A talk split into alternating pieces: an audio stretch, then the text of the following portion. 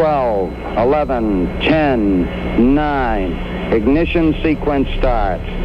6, 5, 4, 3, 2, 1, 0. All engine running. Liftoff. We have a liftoff.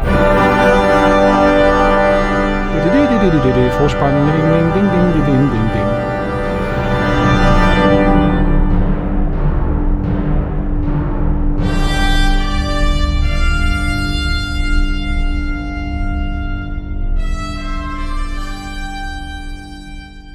Ja, hallo. Wie schon im Countdown-Podcast versprochen, wir wollten eine Reihe zum Space Shuttle machen und einer unserer Hörer ist mein Freund der Lutz und der meinte, hey, darüber könnten wir doch mal reden. Hallo Lutz. Hallo Frank.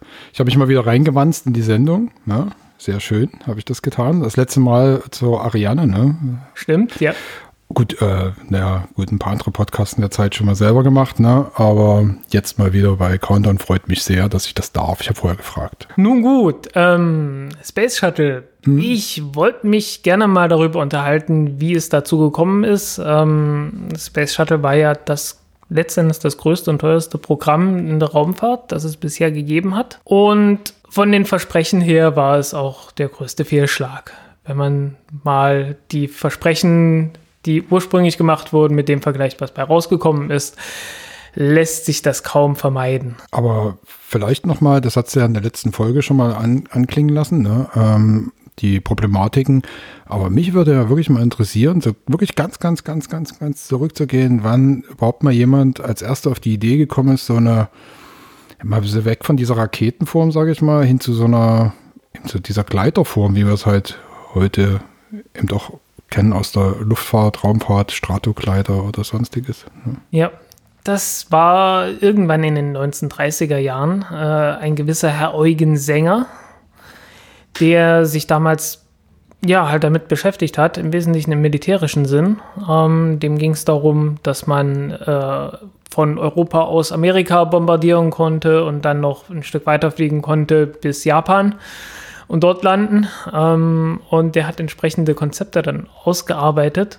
Und wie das halt nach dem Zweiten Weltkrieg so war, kam dieses Konzept dann ähm, über Operation Paperclip, also die, als die Amerikaner äh, sich sämtlichste Dokumente, die sie gefunden haben, äh, angeeignet haben, äh, mit nach Amerika und da wir wissen, wie das dann weiterging in Amerika mit dem Raumfahrtprogramm, ist auch sehr viel Deutsches dazugekommen, ähm, inklusive dem. Und äh, so befruchtete dieses Gedankengut dann auch äh, Amerika, mehr oder weniger. Das ist ja nun mal kein Film. Äh, kannst du vielleicht kurz beschreiben, wie diese Kiste damals aussah? Hat die einen Namen gehabt? Äh, wie groß war das? Also, das war der Silbervogel.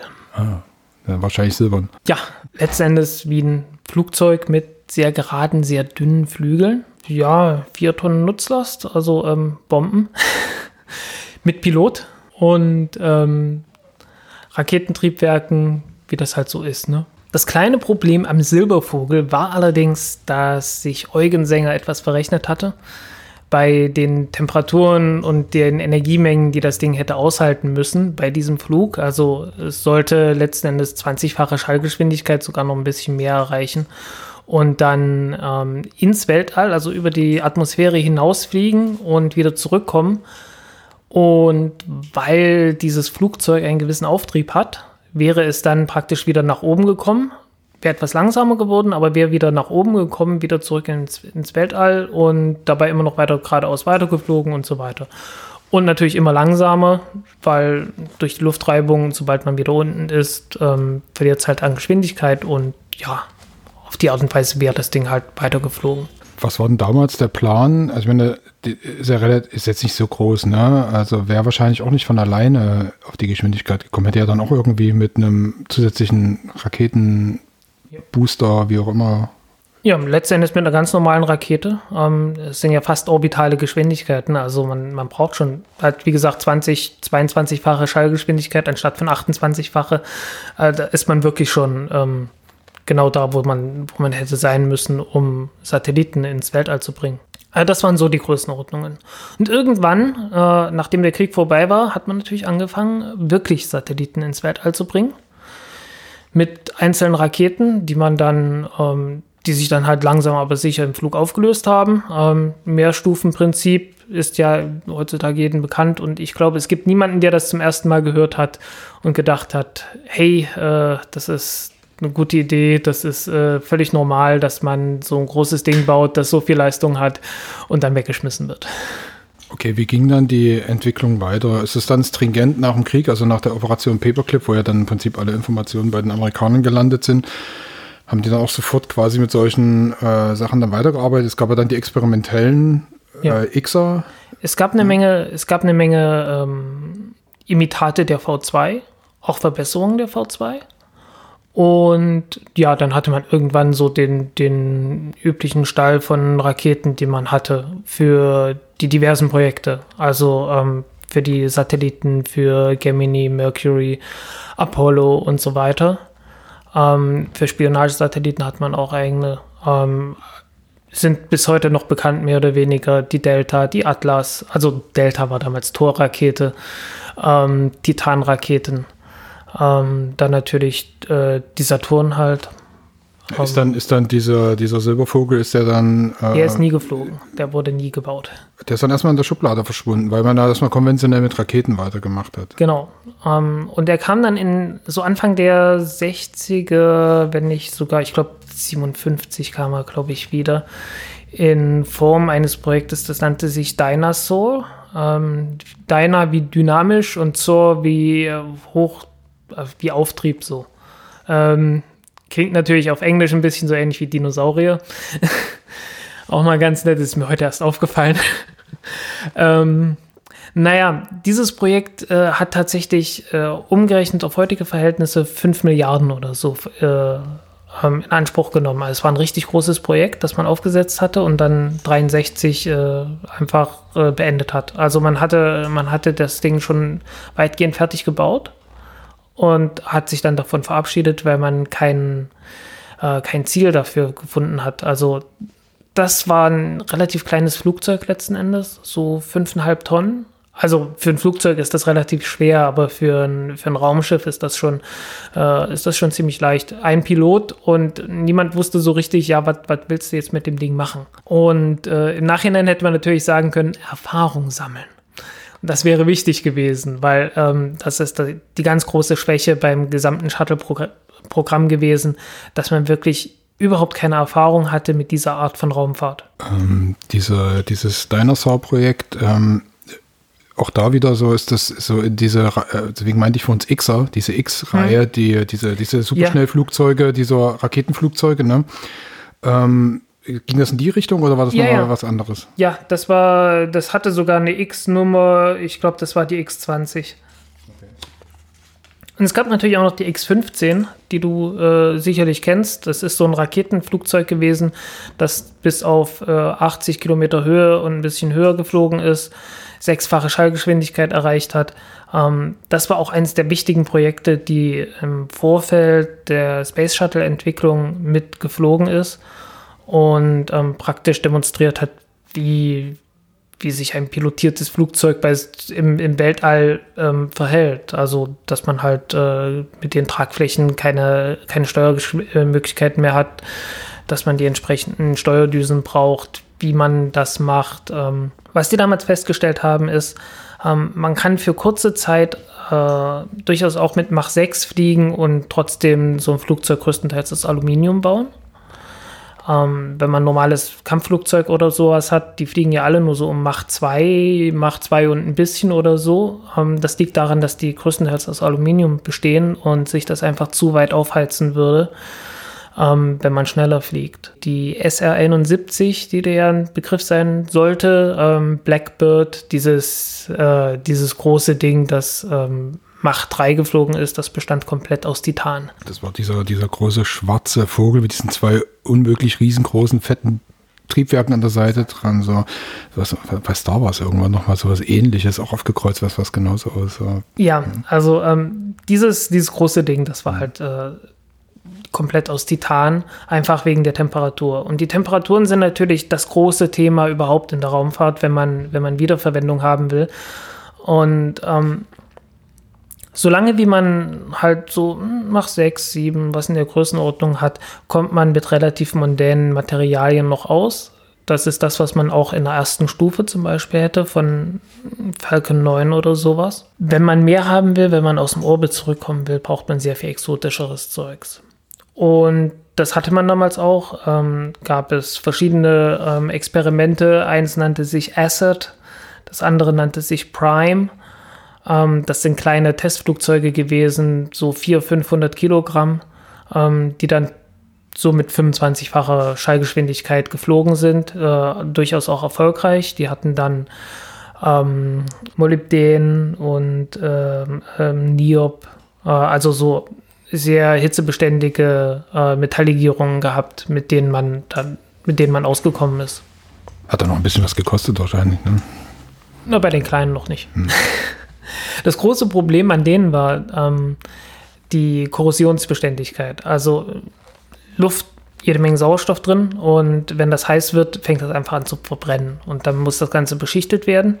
Die Beschichtung darf nicht zu dick werden, weil ähm, wenn, die, wenn die Beschichtung zu dick ist, dann brennt die einfach selber weg, weil äh, ein großer Teil von dem Hitzeschutz ist auch, dass die Hitze einfach wegge weggeleitet wird. Geleitet wird. Hm. Das hat man dann halt so verfolgt und gesagt, ja, okay, schön, das wissen wir jetzt. Und äh, wir werden sehen, beim Space Shuttle ist man dann umgeschwenkt und hat das ganze Space Shuttle, wollte man aus Aluminium bauen und hatte Hitzeschutzkacheln erfunden, kurz davor. Und hier ist das Problem. Also, ähm, 1969, gerade als Mondlandungen waren, das war so die Zeit, als Shuttle ganz groß rauskam.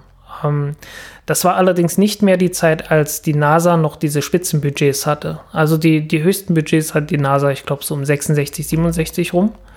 Und dann wurde es langsam aber sicher zurückgefahren. Ähm, dann hat man ähm, Vietnamkrieg angefangen, der wurde immer größer. Budgets wurden immer kleiner. Die USA kamen absehbar in eine Rezession hinein. Ähm, so heißt es, war einfach nicht mehr so viel Geld da. Aber in der NASA war, da war man noch nicht so weit. Man, man hatte, man wollte es einfach nicht einsehen, dass das jetzt irgendwie, hier ist jetzt Schluss. Also man, man hat jetzt seinen Spaß gehabt. Man hat dieses Ding gebaut, das Menschen auf den Mond bringen kann. Und man wollte das nicht einsehen. Also die, die Pläne 69 waren halt immer noch, ähm, okay, äh, weiter bis zum Mond fliegen, eine Mondstation, also eine, eine Raumstation im Erdorbit haben, eine Raumstation im Mondorbit haben und dann weiter bis zum Mars fliegen. Das waren, das waren so die Pläne, also wirklich genauso ähm, Space Shuttle, also riesengroße Raumstation, 100 Leute, 1000 Leute, noch mehr Leute, ähm, wofür man auch richtig viele Flüge gebraucht hätte. Und man darf auch nicht vergessen, ähm, man hatte damals einen sehr schnellen technischen Fortschritt gehabt. Ähm, wir, wir reden davon, in 40er Jahren äh, gab es ja Carl Sagan, der äh, den geostationären Satelliten erfunden hat. Für den war der Satellit damals eine kleine Raumstation. Ähm, weil, ja, ich meine, wie soll das funktionieren? Die Dinger gehen doch ständig kaputt, da muss man doch ständig irgendwelche Röhren austauschen oder sonst irgendwas machen was, was wirklich real war, was halt Realität war. Ne? Jeder Leuchtturm braucht einen Leuchtturmwärter. Ähm, das war einfach damals so. Und hat gesagt, ja, okay, dann musste halt jemand da oben sein, der muss es dann zwei Monate aushalten und kommt wieder zurück. Halt wirklich wie so ein Leuchtturmwärter letzten Endes. Und sobald du einen Satelliten da oben hast, heißt das, es muss regelmäßig Verkehr hoch und runter geben. Und das waren so die Vorstellungen, aus denen, aus denen die Raumfahrt entstand ähm, dass halt ständig Menschen da oben sein müssen und irgendwelche Technik zu bedienen haben. Ähm, daher kamen dann auch die Raumstationen, die sich drehen mussten und äh, irgendwelche, halt, wo man Menschen hatte, die die ganzen Instrumente dort bedienen konnten. Weil Automatisierung war einfach noch nicht so gegeben. Aber das hatte sich halt gerade zu der Zeit fing das an sich zu ändern. Also die, die ersten Satelliten, die wirklich dauerhaft im Einsatz sein konnten, ohne dass man viel austauschen musste, ähm, flogen schon Ende der 50er Jahre. Ich glaube, Explorer 1 sogar schon. Äh, lief dann halt ziemlich lange paar Jahre ganz ohne alles. Ähm, wir hatten in der letzten Ausgabe ja über diesen ähm, LES-5-Satelliten gesprochen, der 67 gestartet wurde und jetzt immer noch Signale sendet und zwar ähm, durchaus äh, sinnvolle Daten. Man kann es noch nicht dekodieren, aber es sind definitiv Daten, die da gesendet werden. LES 1, der noch früher gestartet wurde, ist auch da. Also ähm, die, die Technik ist halt für damalige Verhältnisse äh, unvorstellbar äh, zuverlässig geworden. Und mehr oder weniger fing, fiel damit sämtlichste, äh, sämtlichster Grund weg für die bemannte Raumfahrt. Also das, was man damals hatte.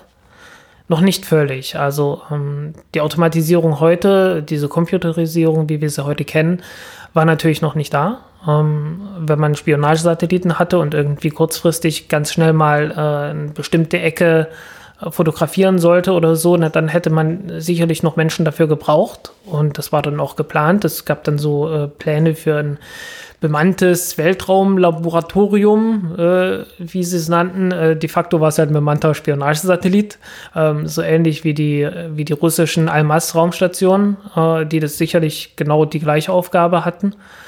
Ähm, sowas wollte man machen, aber de facto in den USA wurde das nicht durchgezogen, das fiel dann halt weg. Und ja, was willst du dann machen? Ähm, dadurch wurde die bemannte Raumfahrt oder die pilotierte Raumfahrt ähm, zum Selbstzweck, was sie ja mehr oder weniger bis heute ist. Warum hat man das dann, warum hat man das dann nicht einfach so ad acta gelegt, hat gesagt, ja, ist eine hübsche Idee mit diesem Raumgleiter, aber faktisch brauchen wir das ja nicht. So. Ähm, bei dem Raumgleiter war das ja so. Ähm, beim Space Shuttle war es einfach, ähm, man brauchte das ja. Man braucht das ja für die Raumstation und für den Flug zum Mars und so weiter. Ja, zu dem also, Zeitpunkt hat es auch noch keine Raumstation in der Größenordnung gegeben. Ja, ja. aber man wollte sie aufbauen. Ähm, also das, das war halt, äh, es war halt eine Ideologie. Hat, die hatte sich wirklich festgefressen, mehr oder weniger. Es gab einen fixen Plan und äh, wohlgemerkt, das ist derselbe fixe Plan, den man bis heute hatte in der NASA. Ähm, äh, Lunar Gateway, das ist diese Raumstation um den Mond. Äh, die Mondflüge, die regelmäßigen, die gibt es immer noch. Und die Vorbereitung auf den Marsflug äh, sollen das auch alles sein. Also es ist immer noch der gleiche Plan. Also der, man hat irgendwie den Fahrplan aufgestellt und den zieht man bis heute durch, ein halbes Jahrhundert später noch. Ähm, ja, es, es ist einfach eine, eine ähm, man hat es nicht geschafft, an, an Alternativen zu denken. Und die Kritik war damals schon die gleiche. Ähm, und es gab natürlich eine ganze Menge Leute, die gesagt haben, hey Leute, es gibt ja ein, ein Ungleichgewicht. Wir geben unglaublich viel Geld aus für bemannte, also damals sowieso alles bemannt, im wahrsten Sinne des Wortes. Ne? Wir geben hier unglaublich viel Geld für bemannte Raumfahrt aus und äh, viel zu wenig für automatische oder halt für Raumsonden und so weiter. Und ähm, das wollte man aber nicht so richtig hören. Also es gab, es gab halt wirklich in, zu dieser Apollo-Zeit so ein, ein, ein, fixes, äh, ein fixes Mindset, dass man gesagt hat, man, wir müssen jetzt unbedingt irgendwie Menschen äh, irgendwie rausbringen. Und äh, man sah das als die Zukunft an. Also als wirklich so, äh, ich hatte hier irgendwo ein, äh, ein Zitat rausgeholt, also wirklich kein, kein echtes Zitat, war eher auf Englisch. Ähm, aber man meint halt, es ist keine echte Hoffnung für die Zukunft, äh, wenn man sowas hat wie Modellstätte, staatliche Wohlfahrt, Krankenkassen, Arbeitslosenversicherung. Und also man, man hat wirklich diese Projekte, was, was wir als, als absolut notwendig äh, bezeichnen würden, äh, die hat man gegen das Shuttle äh, ausgespielt. Wirklich von Seiten der NASA. Okay, interessant. Ähm, das wusste ich auch noch nicht. Ja. Das habe ich jetzt wirklich jetzt erst in den letzten Tagen so gelernt. Gut, Shuttle war ja noch nicht, also soweit sind wir ja noch gar nicht ja. gewesen. Ähm, wie ging das dann los? Also ich meine, es sind wahrscheinlich dann die, die üblichen verdächtigen Firmen erstmal beauftragt worden, wahrscheinlich Modelle zu entwickeln oder ja. Vorstellungen oder Konzepte zu entwickeln. Wie ist denn das dann weitergegangen? Ja, also man wollte halt ein, ein Space Shuttle haben, äh, das zwölf Menschen transportieren konnte, äh, Crew und Passagiere. Oder wahlweise, ich glaube, 30.000 Pfund. Äh, oder ja, ich glaube, sowas wie, sowas wie 12 Tonnen Gewicht, glaube ich.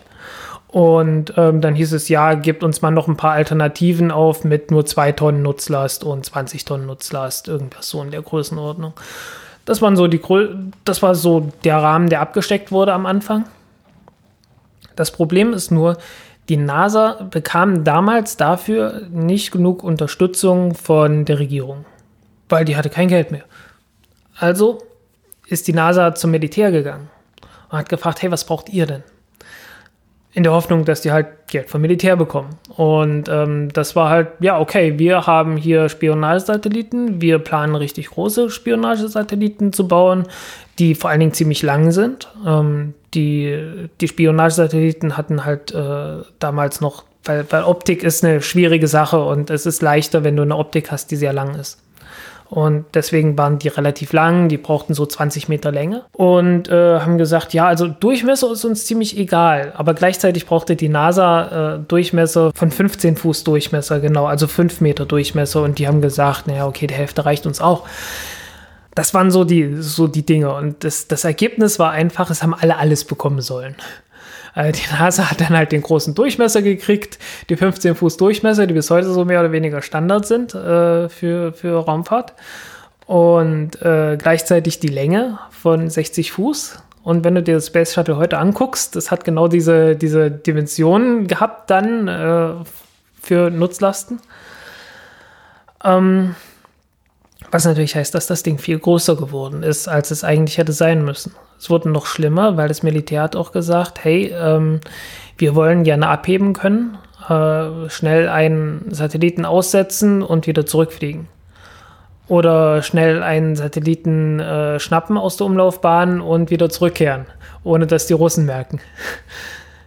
äh, und dafür hast du jetzt das Problem, du hebst ab, ähm, fliegst einmal um die Erde rum, das braucht 90 Minuten und ähm, die Erde dreht sich weiter und dann musst du halt äh, praktisch das aufholen. Äh, und das sind halt dann irgendwie so 1700 Kilometer oder so 1800 Kilometer, die du dann halt zur Seite sozusagen wegfliegen musst. Und dafür brauchst du große Flügel, brauchst ordentlich Auftrieb. Und ähm, das war dann auch noch ein Ding, das, das rein musste. Und dadurch wurde das ganze, die ganze Konstruktion noch mehr an Nutzlast, musste dann noch größer werden. Und so wurde das Ding dann halt stückweise immer und immer noch größer. Ich habe äh, mal so ein paar Darstellungen gesehen von so Konzepten. Hm. Wie gesagt, der üblichen Verdächtigen, äh, also Boeing, glaube ich, schon damals, äh, Northrop Grumman und noch irgendwelche anderen, Lockheed oder so.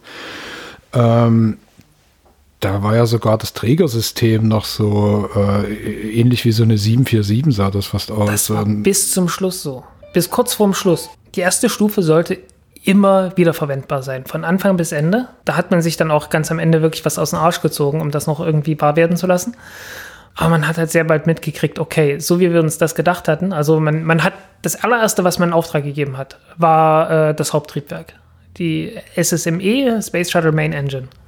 Ähm, das war das erste, was man in Auftrag gegeben hat, weil man gesagt hat, okay, das braucht am längsten, das muss zuerst da sein. Äh, und dann hieß es halt, okay, gut, wir bauen eine erste Stufe und da kommen zwölf Stück davon rein und dann, dann ab dafür. Dieses Haupttriebwerk äh, war sicherlich der größte Schwachpunkt vom Space Shuttle.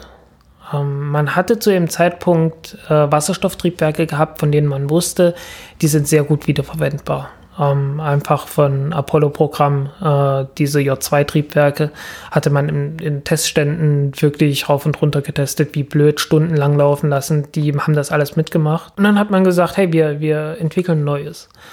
Und dieses äh, neue Triebwerk sollte einen dreimal so hohen Druck haben in der Brennkammer, ähm, einfach damit man höhere Effizienz hat, wenn man damit abhebt, weil man wollte ja damit abheben ursprünglich. Und damit hat man praktisch alle technischen Spielräume ausgenutzt, die man damals hatte, um so ein Triebwerk äh, ja letzten Endes so, so standhaft zu machen, wie, wie man das J2-Triebwerk gemacht hatte. Und das war, wie gesagt, eines der großen Probleme. Die Triebwerke haben immer Probleme gehabt.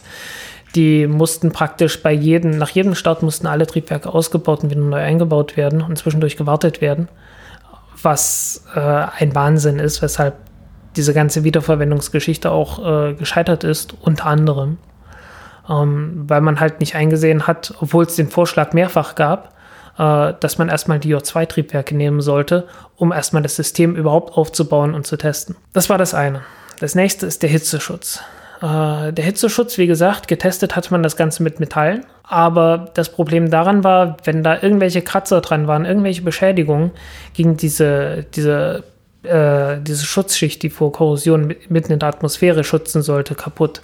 Und du riskiertest dann, dass äh, das ganze Space Shuttle halt kaputt geht, weil da irgendwo ein Kratzer dran ist, was ein bisschen blöd ist. Und äh, man hat halt mehr oder weniger die Wahl, das irgendwie anderen, andere Metalle zu finden, diese, äh, ja, die Technik halt so weiterzuentwickeln, dass das geht. Oder man hatte noch was gefunden, man könnte halt, äh, okay, man könnte halt so, ein, so einen einfachen äh, Hitzeschutzschild wie bei Apollo machen, also der halt wegbrennt mehr oder weniger, dann wird der Rest abgekratzt und dann kommt wieder neuer dran. Das wollte man nicht, weil zu viel Aufwand. Und dann kamen diese Kacheln äh, aus äh, Siliziumfasern. Also ein, ein, sehr schönes Material, leider ziemlich brüchig. Die haben auch immer wieder Probleme gehabt, dass die, dass die nicht hielten.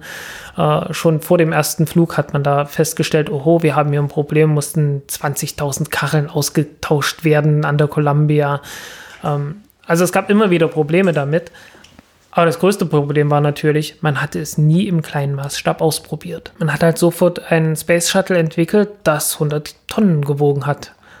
Und äh, wir erinnern uns an Dinosaur, das waren 5 Tonnen. Das wäre so die Größenordnung gewesen, wo man hätte sagen können, okay, wir starten das Ding mit einer normalen Rakete und dann kommt das Ding einfach wieder zurück und können gucken, wie funktioniert das jetzt. Man hat zum Beispiel auch festgestellt, okay, die Fenster putzen geht nicht so richtig. Statt die Fenster zu putzen, hat man sie ausgetauscht.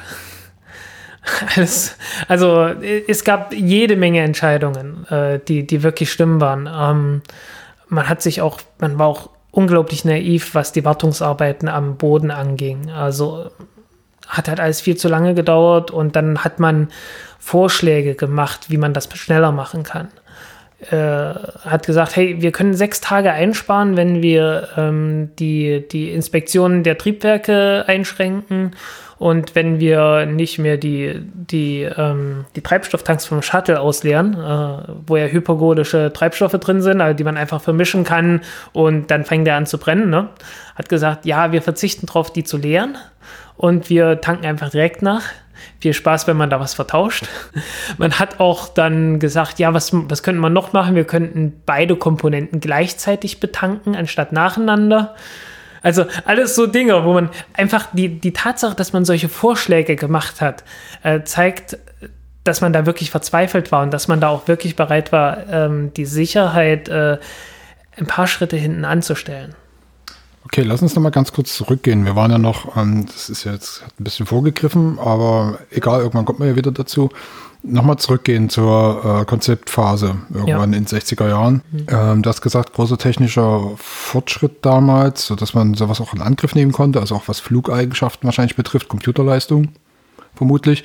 Kein Automa wenig, ja. Automatische Landung, keine Ahnung. Also, wie war denn der Status? Also, ich meine, die werden sich wahrscheinlich alle sehr geähnelt haben, die Konzepte. Der Status, der Status war von der Automatisierung noch nicht ganz so weit. Ähm, die erste Stufe zum Beispiel hätte immer noch einen Piloten gehabt.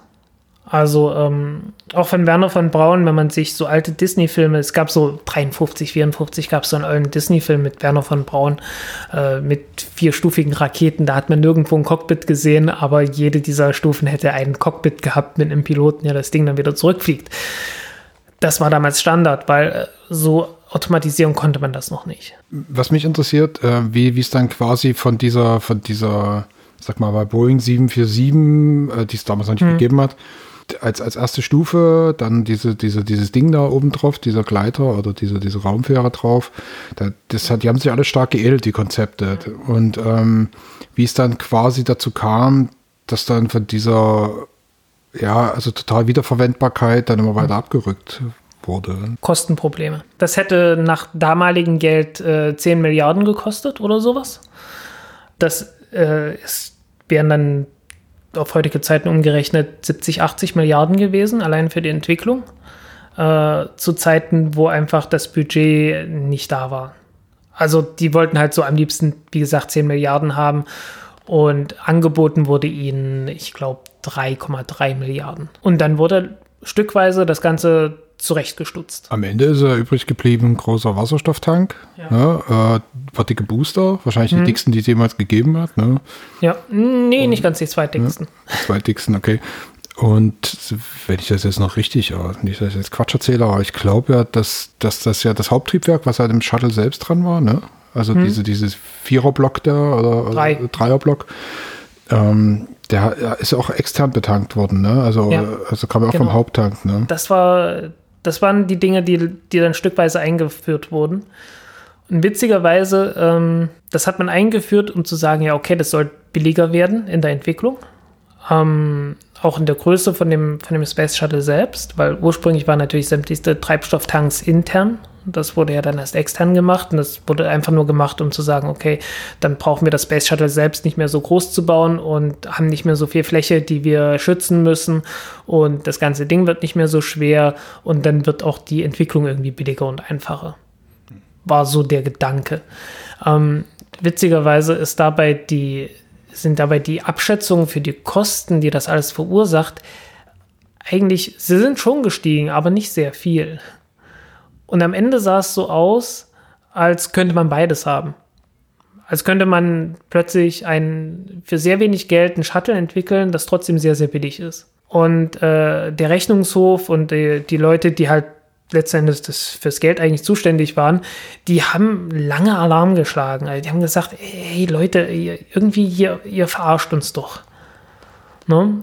Und witzigerweise, die haben am Ende, die haben sogar Geld gegeben. Also die, die haben am Ende auch gesagt, hey, äh, die ganze Zeit haben sie gesagt, wir brauchen das Shuttle nicht. Und am Ende haben sie dann gesagt, na gut, irgendwie so fürs nationale Prestige, nachdem Apollo wegge weggeflogen ist und alles Mögliche. Ähm, dafür können wir uns das schon vorstellen, dass wir dafür einen Shuttle bauen. Und ihr braucht noch nicht mal Geld vom Militär zu haben. Aber die ganzen Pläne waren schon da. Und das hat man nicht mehr geändert.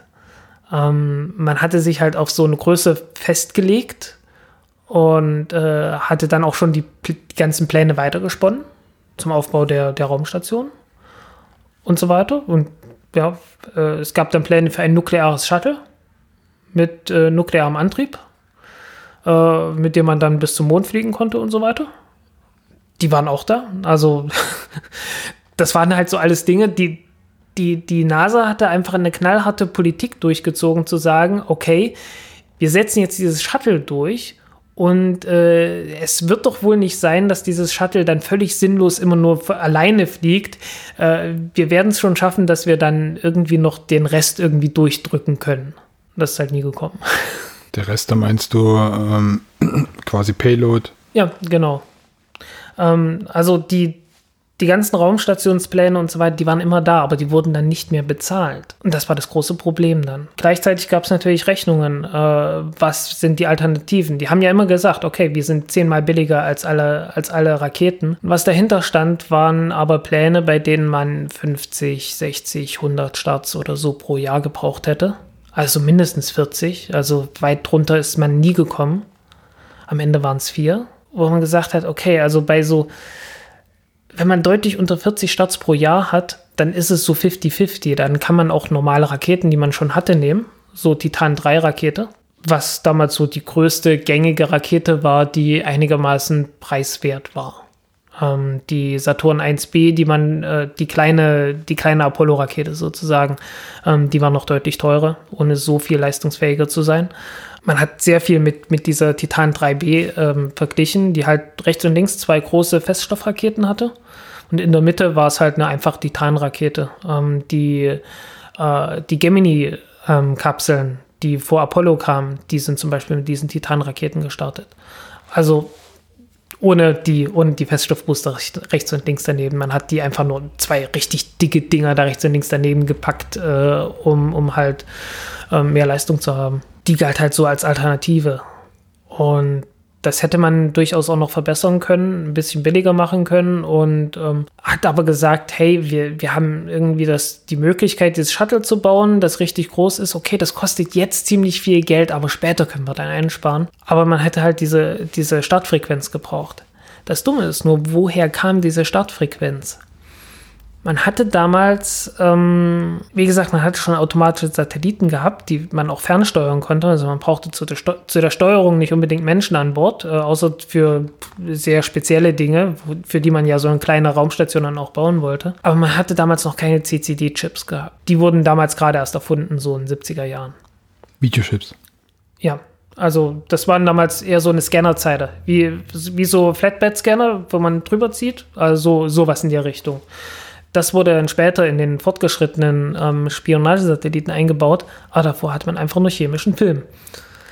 Und der wurde dann halt in Kapseln verpackt und äh, zurückgebracht. Und dann flogen die Dinger teilweise einfach bloß mal einen Orbit haben einmal große Aufnahme gemacht und kamen dann wieder zurück. Und das heißt natürlich, dass man jede Menge Satelliten gestartet hat, weil die halt ständig wieder zurückkommen mussten, um die Filmkapseln da zurückzubringen. Und das fiel dann alles ganz schnell weg. Und auch die großen Satelliten, der Big Bird, wie man damals sagte, also äh, Kiho 9, 8, 9 und so weiter, waren dann halt auch schon seltener. Und äh, es, es war halt klar, von allen Seiten wurde halt, äh, wurde es halt eingeschränkt. Also es wurden, es wurden immer weniger Starts gebraucht im Prinzip. Und damit war schon die Nachfrage nicht mehr da. Also man hätte schon, man hätte wirklich alle Satelliten, die man damals gestartet hat, mit dem Shuttle starten müssen, damit sich das überhaupt lohnt. Das war ja auch immer der Plan. Ne? Also dass man alle anderen, Sat alle anderen Raketen abschafft und dann nur noch Shuttle benutzt. Ähm, ja, dazu ist nicht gekommen weil es halt auch zu teuer war. Okay, wir sind jetzt so ungefähr so bei 1900, Mitte der 70er hängen geblieben. Anfang der 70er ja. wurden, also diese ganzen Entscheidungen wurden Anfang der 70er getroffen. Ähm, dass man halt äh, das Shuttle stückweise vereinfacht hat. Äh, der Booster kam weg, über den hat man sich lange Zeit, äh, die, über die erste Stufe hat man sich lange Zeit praktisch überhaupt nicht unterhalten. Äh, es ging erstmal bloß um, den, um das Shuttle. Das hat man gesagt, okay, der Orbiter, das ist das wichtige Teil, das müssen wir zuerst klären. Und äh, da fiel dann halt der, externe, der, der interne Tank weg. Dann hieß es, okay, wir lagern nur den Wasserstofftank aus, um es leichter zu machen. Dann hieß es, ja, wir lagern auch noch den Sauerstofftank aus, um es noch leichter zu machen. Ähm, und dann hieß es halt, okay, und jetzt, was machen wir jetzt mit der ersten Stufe? Weil die ist noch viel größer. Äh, das wird nochmal einen richtig großen Batzen Geld kosten. Und man hatte nicht so viel Geld bekommen. Man hat halt gehofft, dass man irgendwie 10 Milliarden pro Jahr auch bekommt und hat dann irgendwie 3 Milliarden bekommen, also äh, nicht viel Geld. Und dann wurde das langsam vereinfacht. Äh, Gab es verschiedene Pläne, dass man ähm, das sogenannte Big Dump Booster Konzept, dass man äh, praktisch ein sehr einfaches äh, Triebwerk entwickelt äh, für eine Kerosin-Sauerstoffstufe, die dann mit dem das Ding dann halt gestartet wird äh, es gab auch Alternativen, dass man sagt, man nimmt die erste Stufe von der Saturn V Rakete äh, oder zumindest die, die übrig sind, dass man die einfach alle dafür verballert für die ersten Flüge, bis man die erste Stufe dann halt irgendwie entwickelt hat. Ähm, daraus ist aber nichts geworden. Ähm, ist dann halt, wie gesagt, Big Dump Booster, dass man druckgefördertes Triebwerk nimmt und dann sagt, ja, ähm, ähm wir packen da noch ein paar Fallschirme ran und dann äh, landen wir das Ganze am Fallschirm, kommt, landet dann halt im Meer, aber Salzwasser ist ja nicht so schlimm und man hat tatsächlich mal so ein F1-Triebwerk genommen und das mal ins, im Meer versenkt und wieder rausgeholt und mal kurz irgendwie durchgespült und sauber gemacht und äh, nochmal verwendet und hat dann gesagt, ja, das geht. Also so eine Dinge, also es war wirklich unglaublich naiv, was da gesagt wurde. Irgendwann kam man halt auf die Idee, ja, Feststoffbooster und hat gesagt, ja, die, äh, das steigert die Kosten nicht so sehr. Wir müssen bloß die Feststoffbooster wiederverwenden. Am Fallschirm landen und aus dem Meer ziehen und dann wiederverwenden. Das hat nie funktioniert. Man wusste auch nicht, ob das funktioniert. Äh, das lief praktisch damals so, dass man äh, mehreren Firmen gesagt hat, okay, ihr habt einen Monat Zeit, ihr habt auf heutige Verhältnisse umgerechnet eine Million Dollar für eine Studie 150.000 oder so. Also man hat denen echt kein Geld und auch keine Zeit gegeben dafür. Und hat man gesagt, war hier äh, Feststoffbooster bitte und landen mit, äh, mit Fallschirm. Ähm, das Ganze äh, war halt, also wenn man sich die Konzepte durchliest, irgendwie auf der Hinfahrt ist es noch so, ja, unbedingt Temperatur stabilisiert und äh, Sensoren, die die Erschütterungen messen und sonst irgendwas. Und dann hieß es, ja, die landen am Fallschirm und dann kommen die unten ins Wasser und man sagt nicht, ja, mit 80 km/h knallen die aufs Wasser. und davor hat man sie noch wie rohe Eier behandelt. Also ähm, die Wiederverwendung war halt echt, äh, man hat sich das halt echt irgendwo aus dem Arsch gezogen und gehofft, dass es niemand mitbekommt. Irgendwie so hat man sehr das Gefühl. Okay, das war ja eine parallele Entwicklung, also quasi für das Stadtsystem. Ja. Ähm, es gibt ja so ein paar ikonische Bilder von der, von der Enterprise, noch ohne diese ganzen Hitzeschutzkacheln mhm. und so, dann irgendwie auf einer Boeing, die da irgendwie Flugtests abgeworfen, ausgeklinkt und dann irgendwie landen und sowas halt. Wie ging das dann weiter? Also was, das war ja dann schon eine ziemlich fortgeschrittene Phase, irgendwie Ende das der 70er. Das war so, so Mitte, Mitte, Ende 70er Jahre, ja. Ja, und dann 78 sollte das Ding fliegen. Sollte. Hat sich dann um drei Jahre verspätet. Äh, das heißt, ähm, das hat auch bedeutet, dass man Skylab verloren hat. Die einzige amerikanische Raumstation, die man hatte. Weil sie dann schon zu tief gesunken war? Oder? Ja, genau. Ähm, ist halt bloß ein paar Mal, ist, man ist ja bloß ein paar Mal hingeflogen mit den Apollo-Raumschiffen, äh, die man noch hatte, mit ein paar Apollo-Kapseln und dann hat man es sein lassen. Äh, drei Expeditionen gab es. Und äh, das war halt auch so eine Sage. Man, man hatte halt zwischendurch auch diskutiert, ob man das nicht irgendwie streicht, das ganze Skylab-Programm, um das Shuttle noch besser zu finanzieren und so weiter. Ähm, man hat natürlich auch viel größere Zeit, Pläne dafür gehabt. Also die, das, es war halt wirklich ein, es war halt de facto ein Niedergang der NASA damals, aber von einer Führung, die das überhaupt nicht wahrhaben wollte. Das hört sich ein bisschen an, als würde man halt einen supergeilen Sportwagen bauen und dabei vergessen, eine Straße zu bauen dafür. Genau, ja. Also, Irgend sowas. Also äh, irgendwie, es ist ein, ein sehr merkwürdiges Missverhältnis von allem gewesen. Okay, äh, Flugtests. Die sind dann mit dem Ziegelstein da rumgeflogen und haben, äh, hat er dann wahrscheinlich auch so jetzt rein von der Fliegerei hat es ja wahrscheinlich ganz gut funktioniert, ne? Also so rein technisch jetzt mal. Ein, man man hat es man hat's hingekriegt, ja. Ähm, man hat keinen guten Weg gehabt, um da rauszukommen. Das war immer ein Problem. Also äh, man, hat, man hatte nie irgendwie eine Technik gefunden, mit der man sicher die Astronauten bei einem Fehlschlag hätte aus dem Ding rauskriegen können. Die hatten nicht. Nicht, nee. Äh, nach Challenger hatte man dann so Alibi-mäßig ein bisschen was gemacht, um im Gleitflug, falls man irgendwie äh, die, die Rückkehr überstanden hat, aber irgendwie keine, keine äh, Landebahn findet, äh, dass man da irgendwie mit dem Fallschirm hätte rauskommen können. Aber also das war ein Witz. Aber viel, viel wichtiger wäre ja so ein Exit-System gewesen beim Start, oder? Ja, gab's nicht. Gab's einfach nicht. Und äh, ja, man, aber war ja kein Problem, weil ähm, man war sich ja sicher, man konnte das Ding so bauen, dass es eine, eine Fehlschlagchance von 1 zu 10.000 hatte. Und äh, ja, aber der kann da jederzeit dieser blöde Booster am Arsch wegbrennen.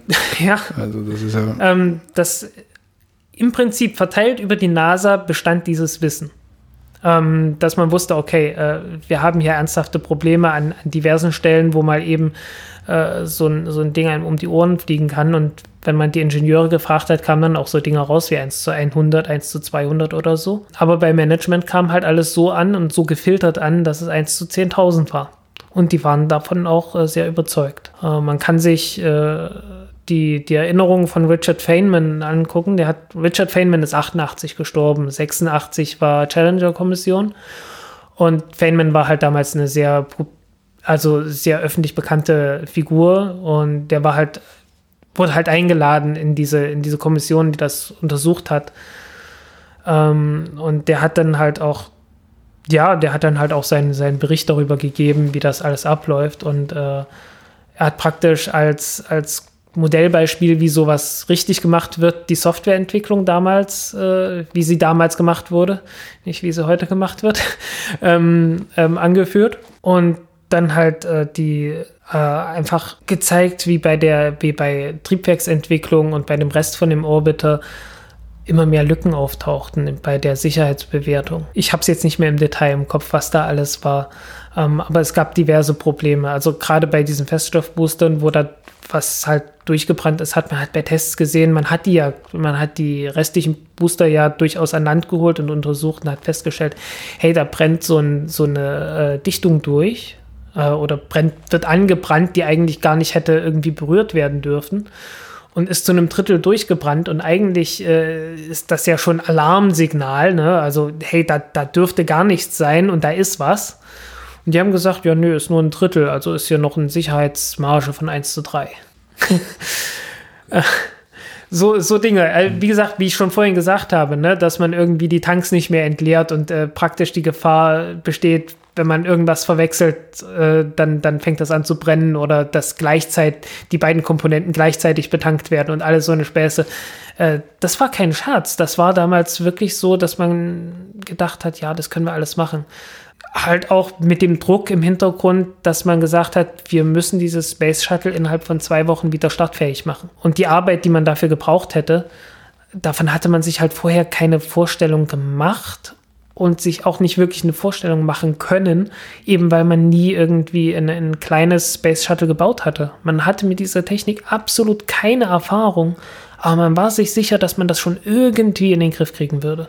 Ist im Prinzip so ein Try-and-Error-Prozess, bloß eben im On und nicht im Off. So, ne? Ja, also, man, man, hat gleich das große Ding gebaut. Ja, bisschen gefährlich. und äh, ähnliche Prozesse sehen wir natürlich auch noch heute. Also. Äh, ich würde ja gern, wir sind jetzt hier schon eine Stunde am Start. Ja. Ähm, ich würde ja gern noch mal, jetzt die erste Folge, sage ich jetzt mal. Ne? Hm. Ähm, wir sind jetzt irgendwie noch so Mitte der, Ende der, der 70er. Äh, wir sind noch nicht offiziell gestartet. Ne? Wir sind noch in der Testphase. Äh, Enterprise hat noch keine Hitzekacheln, die sie auch nie bekommen hat. Äh, aber. Ja. ja, die Columbia ist dann geflogen, 81. Äh Außerweise wollen wir nicht, immer nicht vorgreifen. Äh, aber was mich nochmal interessiert, haben die, hm. also jetzt so, bloß mal so den Abschluss für die, für die, für diesen Part hier mal zu finden.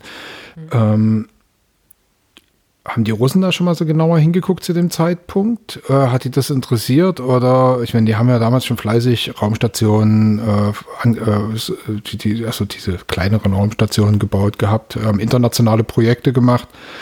Haben die sich das da auch so angeschaut? Was haben die davon gehalten? Haben die sich dann Fäustchen gelacht oder gedacht, so, was soll das? Oder, oder? Nein, in Anbetracht dessen, dass sie den Buran gebaut haben. Äh Ein bisschen später aber dann natürlich erst, ne? Ja, 88 mhm. dann. Ja, sieben Jahre später, hey. Mhm, okay. Also sieben Jahre nach dem ersten Space Shuttle flog der erste und einzige Buran. Also so, so groß ist der Abstand nicht. Ähm, Ging es dann, dann eher darum, das auch nur zu zeigen, dass man das auch kann oder so? Oder hatte das dann irgendwie. Der Staat war ja pleite. Also ähm, Gorbatschow hat ja 85 schon festgestellt, dass der Staat pleite war. Und da hat man wahrscheinlich gesagt, dann auch schon Schluss hier, äh, wir können es eh nicht leisten, also was soll der Scheiß. Nein, also man, man war natürlich hellhörig geworden, wo es hieß, irgendwie, man kann damit hochfliegen und einen Satelliten irgendwie wegschnappen. Sowas und ähnliches. Also die militärischen Zwecke, äh, davor hatte man durchaus Angst. Wollte man die ähnlichen Fähigkeiten aufbauen, dass man hochfliegen kann, was einsammeln, wieder abzischen? Ja, es gab mhm. auch diverse kleinere, ähm, äh, kleinere russische Flugzeuge, äh, BOR-4, was halt auch so ein Ding aus, das aussah wie dieser, ähm, wie dieser Gleiter Dinosaur oder ja, halt Mini-Shuttle. Ähm, Europäer war natürlich auch beeindruckt. Ne? Ariane 5, mhm. Hermes. Ähm, Hermes sah genauso aus wie Dinosaur. Also alles so die, die Größenordnung. Ne? Äh, jetzt von den kommerziellen, diesen Weltraumtouristen-Dingern, ähm, die, äh, äh, wie heißt das Ding von Virgin Galactic gleich nochmal? Äh, Starship. Starship. Ah, ja, das Starship 2 äh, sieht letztendlich genauso aus. Ähm, wenn man jetzt, also den Klapp, der Klappflügel ist halt den ihr Ding, aber wenn der nicht geklappt ist, sondern halt so gerade ist, dann sieht er ungefähr genauso aus. Also es ist so diese Bauform. Okay, ich würde sagen, es reicht ja vielleicht auch erstmal an dieser Stelle. Ja. Ähm, behalten wir mal im Hinterkopf, dass wir jetzt irgendwo noch nicht in das All geflogen sind mit dem Ding, sondern das machen wir, wir vielleicht in der nächsten Wir fangen Folge. das nächste Mal bei Columbia an, äh, ja. gucken dann, also mit der ersten, mit dem ersten Flug von Columbia. Dann machen wir weiter mit Challenger, mit dem Absturz von der Columbia und äh, was dann aus dem, aus dem Projekt geworden ist. Wo wir vielleicht noch, noch mal zurückschauen können, ist, welche Parallelprojekte an Spinnereien es vielleicht zu dem Zeitpunkt auch noch gab, die sich mit solchen Wiederverwendbarkeiten irgendwie und äh, Shuttles und so beschäftigt haben. Da kann man sich ja noch mal ein bisschen vorbereiten.